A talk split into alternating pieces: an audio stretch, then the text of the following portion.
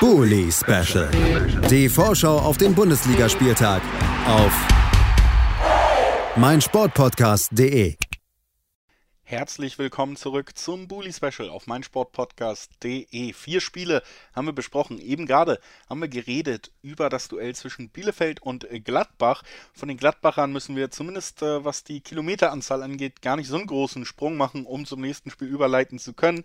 Die Nachbarn aus Köln sind dran. Die haben auch ein Heimspiel im Gegensatz zu den Gladbachern und empfangen den SC Freiburg. Wir sprechen drüber gemeinsam mit Thomas Reinscheid von fc.com. Hallo Thomas. Hallo zusammen. Und auf der anderen Seite mit Michael Schröder vom Füchse Talk. Hallo Michael. Hallo miteinander zusammen. Da sind wir zusammen und miteinander und können reinstarten. Wir haben ja eine kleine Pause gehabt, heißt, sind mal wieder in der Diskus äh, Situation, dass die, die aktuelle Form vielleicht nicht hundertprozentig aus den letzten Spielen abgelesen werden kann, weil da eben eine kleine Pause und ein bisschen Zeit zwischen lag, wo ja zumindest auch in Europa nicht mal Länderspiele die Teams komplett auseinandergerissen haben. Bei den Kölnern, Thomas, gab es zuletzt ein Unentschieden zu vermelden. Davor auch die, die Pokalniederlage noch, über die wir ja hier schon gesprochen haben. Wie äh, ist denn der aktuelle Stand, sage ich mal, bei den Kölnern jetzt? Wie, wie hast du den letzten Auftritt wahrgenommen? Aber auch, was ist in diesen Wochen oder in der Pause nochmal passiert, äh, worauf wir zurückblicken sollten? Ja, also gegen Bochum ein stabiles Unentschieden eingefahren. Ich glaube, ähm, du als Dortmund-Fan solltest ja wissen, wie schwierig es äh, in Bochum ist, äh, um das nochmal äh, klarzustellen. Nee, aber ähm, äh, solide ins neue Jahr gestartet, damit quasi, wenn man mal das äh, doch bittere Pokalos aus, äh, ausklammert, ähm, hat dann vier Punkte in den ersten drei Spielen geholt. Damit ähm, ja, war nicht das, war nicht das attraktivste Spiel, war auch nicht das, das kontrollierteste Spiel, ähm, hat aber trotzdem einen Punkt geholt in Bochum. Das ist schon ähm, ja, nicht das schlechteste Konkurrent damit auf Abstand gehalten und ähm, konnte dann äh, ja in dieser komischen Länderspielpause ein wenig abschalten und ähm, Kräfte tanken. Ich glaube, mental war das dringender nötig als körperlich, aber ähm, nach dieser englischen Woche mit dem dann doch heftigen Pokalfight mit eher schlechterem Aus Ausgang ähm, war es schon gut, dass, ähm, ja, wie gesagt, ein kleiner, kleiner Break drin war, eine kleine Pause war und ähm, man hatte auch bis auf, bis auf Elias Giri eigentlich äh, alle Mann an Bord. Ähm, der ist dann ja Gott sei Dank beim Afrika Cup so früh ausgeschieden, dass er jetzt wieder zur Verfügung stehen kann für, für das Spiel gegen Freiburg. Und ja, dementsprechend, man hat kurz getestet gegen, gegen Schalke. Ähm, so Testspiele sind ja häufig in der Länderspielpause Usus geworden und ähm, ja, hat dann 2-2 geholt in einer relativ ja, wilden Partie und ansonsten äh, geht man recht, recht optimistisch auch angesichts der Tabellenlage in äh, den nächsten Zwischenschwupp bis zur nächsten ähm, Länderspielpause. Dann äh, wollen wir natürlich auch noch bei den Freiburgern, den Gästen, den Blick zurückwagen, Michael. Da ist man ja mit dieser 2 zu 0 Führung und dann doch 2-2 gegen Freiburg und einem deutlichen ja, eine deutliche Niederlage gegen Dortmund in die Rückrunde gestartet. Da gab es ja vor allen Dingen auch Personalprobleme, gerade in der Defensive. Jetzt äh, die letzten beiden Ergebnisse, DFB-Pokal, äh, klarer Sieg gegen Hoffenheim, zuletzt ein 2 zu 0 gegen Stuttgart. Man ist schon so ein bisschen wieder in die Spur gekommen, jetzt noch die Pause zum genau richtigen Zeitpunkt. Genau, genau. Also der Kader ist komplett wieder, bis auf äh, Kandidaten, die so zwischen zweiter und erster Mannschaft pendeln, ist da eigentlich alles am Start, die nächsten Spiele. Vor allem ist Marc Flecken wieder da äh, und Nico Schlotterbeck. Das waren eben die beiden Schlüsselspieler, die gefehlt haben in den beiden Partien, die du angesprochen hast. Ähm, ähnlich wie beim FC, auch bei uns, ein sagenhaftes 2-2 in einem Testspiel. Gegen Sandhausen war es bei uns. Der Lichtblick waren die zwei Tore von Nils Petersen. Das heißt, der Kader ist wirklich komplett wieder da und heiß. Und man hat die Zeit natürlich genutzt für ähm, so Sachen wie äh, organisatorisches Umzug. Wir sind komplett umgezogen und trainieren jetzt auch am neuen Stadion. Ist ein bisschen ungewohnt noch für den einen oder anderen. Ähm, man hat aber noch nicht gehört, dass sich jemand verfahren hätte und noch zum alten Platz gefahren wäre. Ähm, und ansonsten halt so Geschichten wie ähm, ja, Videovorbereitung natürlich exzessiver möglich, wenn man zwei Wochen Zeit hat, äh, Erholung und so ein bisschen Steuerung und Spielpraxis für die Jungs, die ein bisschen hinten dran sind das äh, war schon eine Pause zum richtigen Zeitpunkt nochmal, würde ich sagen.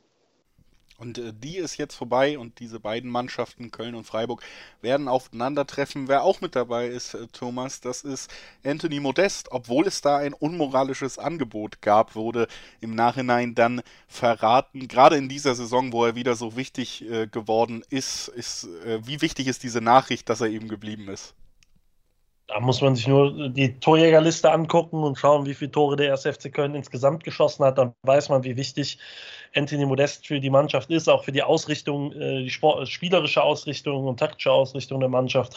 Enorm wichtig da als Zielspieler in der Mitte.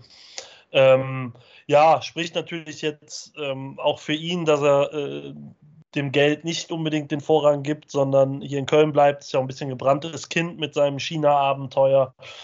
Ähm, ja, aber auf jeden Fall eine gute Nachricht und ähm, ja, hoffentlich äh, hemmt es ihn nicht und äh, trifft weiter so, wie er bis jetzt getroffen hat.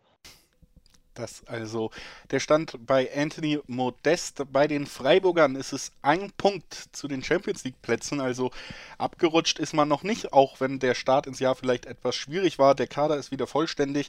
Einer der wichtigsten Spieler natürlich Nico Schlotterbeck. Und um den ranken sich ja jetzt schon zahlreiche Wechselgerüchte, Michael. Glaubst du, dass das könnte den Spieler auch irgendwie auf dem Feld anzusehen sein, dass ihn da die Zukunftsplanung im Moment sehr beschäftigt? Glaube ich ehrlich gesagt nicht. Habe ich noch nie so tiefer drüber nachgedacht. Aber jetzt, wo du sagst, würde ich eher sagen, ist der Typ, der dann konzentriert weiterspielt. Also er wirkt auf mich wie jemand, der enorm viel Selbstbewusstsein hat. Das aber zum Glück auch zu Recht hat. Man hat ja öfters mal so Spieler, die sagen, ja, ich bin der Geilste. Und dann stimmt das vielleicht gar nicht. Bei ihm ist es tatsächlich so. Er ist sehr gut und er weiß das auch. Er weiß aber, glaube ich, auch ganz genau, dass nichts gewonnen ist für ihn, so karriereplanmäßig, wenn er jetzt so, so ein bisschen abreißen lässt. Und ähm, ist er, glaube ich, auch nicht der Typ so. Also er ist sehr ehrgeizig auf dem Platz. Und auch, was man so gesehen hat, einfach froh, dass er wieder dabei ist. Ähm, in diesen beiden letzten Spielen. Ich glaube nicht, dass das ein Problem werden könnte. Es ist natürlich schön, dass diese Transferphase im Winter vorbeigeht und es keiner gegangen ist. Das ist tatsächlich eine schöne Sache. Im Gegenteil, man hat noch jemanden dazu bekommen mit äh, Husiki für die rechte Seite der aber am Wochenende erstmal in der zweiten Mannschaft spielt, weil er da, ähm, ich glaube, Christian Streich logischerweise länger Spielpraxis sammeln kann, als wenn er irgendwie in Köln mal eingewechselt werden sollte. Ähm, und dann weiß man nicht, wie der Spielstand ist. Also da an der Transferfront war einfach mal Vorgriff auf die nächste Saison. Das ist ja auch schon ein Zeichen. Und ähm, ja, ansonsten Ruhe und alle bleiben beisammen. Die komischsten Gerüchte gab es ja teilweise auch um Grifo. Es waren natürlich alles Gerüchte und wir sind froh, dass der komplette Kader nach wie vor da ist und noch ein Spieler dazugekommen ist. Bevor wir gemeinsam tippen, Thomas, würde ich gerne nochmal die ja, Ausgangssituation des Spiels klären. Köln auf Platz 8 mit 29 Punkten, zwei Punkte hinter einem Euroleague-Platz. Freiburg auf Platz 5, äh, ein Punkt hinter einem Champions League-Platz. Gibt es hier eine Mannschaft, äh, die ja etwas mehr Druck hat, das Spiel zu gewinnen, oder sind das zwei Mannschaften, die so gut dastehen für ihre Verhältnisse, dass wir hier eigentlich ein Spiel erwarten können, wo beide befreit aufspielen? Ich glaube, befreit aufspielen können beide Seiten. Ähm, ich glaube, dass Spiele gegen Freiburg für den FC in der jüngeren Vergangenheit nicht so angenehm waren. Ich glaube, Christian Streich hat eine sehr, sehr gute Bilanz gegen den, gegen den FC. Ähm, aber ja, natürlich. Also ich glaube, für den FC ähm, ist aktuell eher der Blick nach oben angedacht als nach unten. Ähm, Freiburg steht noch viel, viel besser da als wir. Ähm, ich glaube, da können beide Seiten, ohne jetzt im Existenzkampf zu sein, aufspielen. Ich glaube, für beide ist es eher ein Bonus, da zu stehen, wo man steht. Ähm, dementsprechend hoffe ich mal auf einen, auf einen attraktiven Kick. Das also die Hoffnung von Thomas Reinscheid von fc.com und natürlich auch von allen neutralen Zuschauern und sicherlich auch von Michael. Lasst uns noch gemeinsam tippen, ob das sich ergebnistechnisch dann auch abzeichnet, das attraktive Spiel. Thomas, was glaubst du, wie geht's aus? Ähm, das mit dem 2-2 hatten wir in der Länderspielpause ganz gut drauf, beide Mannschaften. Dann gehe ich mal äh, mit einem 2-2 rein und hoffe, dass wir äh, ein bisschen Spektakel erleben. Ein torreiches Unentschieden. Der Tipp von Kölner Seite. Michael, was glaubst du? Also die Spiele in Köln selber ähm, waren teilweise schon ein bisschen gruselig. Das war die letzten Jahre öfter so, dass man gesagt hat, ah, das war das eine richtig schlechte. Aber bei dem 2-2 würde ich mitgehen, außer es schneit damit es natürlich 4-3 ausgehen für den SC. Okay, das, äh, den Wetterbericht sollte man also im Blick behalten, wenn man wissen möchte, wie es ausgeht.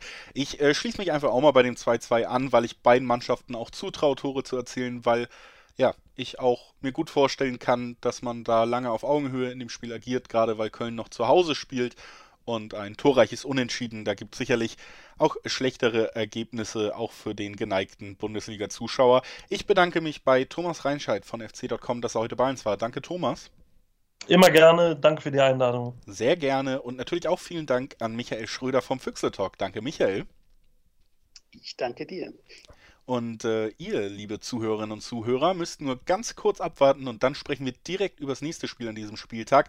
Das ist das Duell der Stuttgarter gegen Eintracht Frankfurt. Ganz kurze Pause, dann sind wir wieder da. Bully Special. Die Vorschau auf den Bundesligaspieltag auf meinsportpodcast.de